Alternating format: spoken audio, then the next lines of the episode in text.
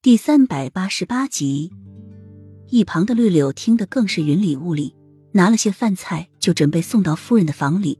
到了房里，却没有看到樱花夫人，不免有些奇怪。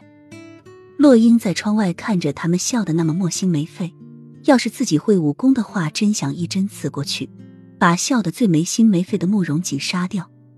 将军，你有没有看到夫人？我刚刚去她房里，她不在。郁闷的绿柳只好把饭菜又端了出来，却没有想到在走廊上看到正在闲逛的墨尘。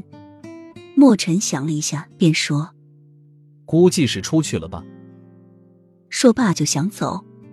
莫将军，他们都在笑什么啊？太子说什么你的腿比穆公子的腿细，这是什么意思啊？绿柳连忙问。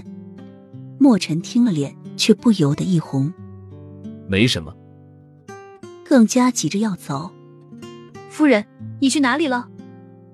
绿柳这时却看到走过来的洛英，轻声叫道：“洛英和墨尘对视了一眼，两人的脸色迅速涨红。我去看看晒的药材有没有磨好。”洛英随便应付着绿柳，也是一副急着要走的样子。绿柳见这两人的表情十分奇怪，便忍不住问：“夫人，您和将军出了什么事啊？”怎么感觉怪怪的？穆公子和柳侍卫都一直在笑，他们在笑什么？洛英一听到他们两个人还在那笑着，就不由得恼火，对着绿柳说：“你进去告诉他们，谁要是在笑，以后谁都不准再踏进太子宫一步了，尤其是那个姓穆的。”绿柳看洛英这般生气的样子，愣愣的点点头，端着饭菜就急急的回了大厅。绿柳一走，走廊上就剩下洛英和墨尘两人了。洛英说完这句话，掉头就准备走人。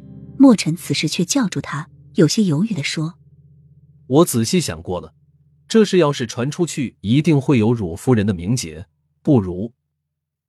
洛英转过头：“不如什么？不如夫人就嫁给我吧，我对你负责。”墨尘吞吞吐吐的说道。脸上更是绯红一片。啊！洛英愣了半天，脸也迅速的红起来，看着墨尘的这个样子，便说：“没关系，我不在乎名节，你不用对我负什么责任。”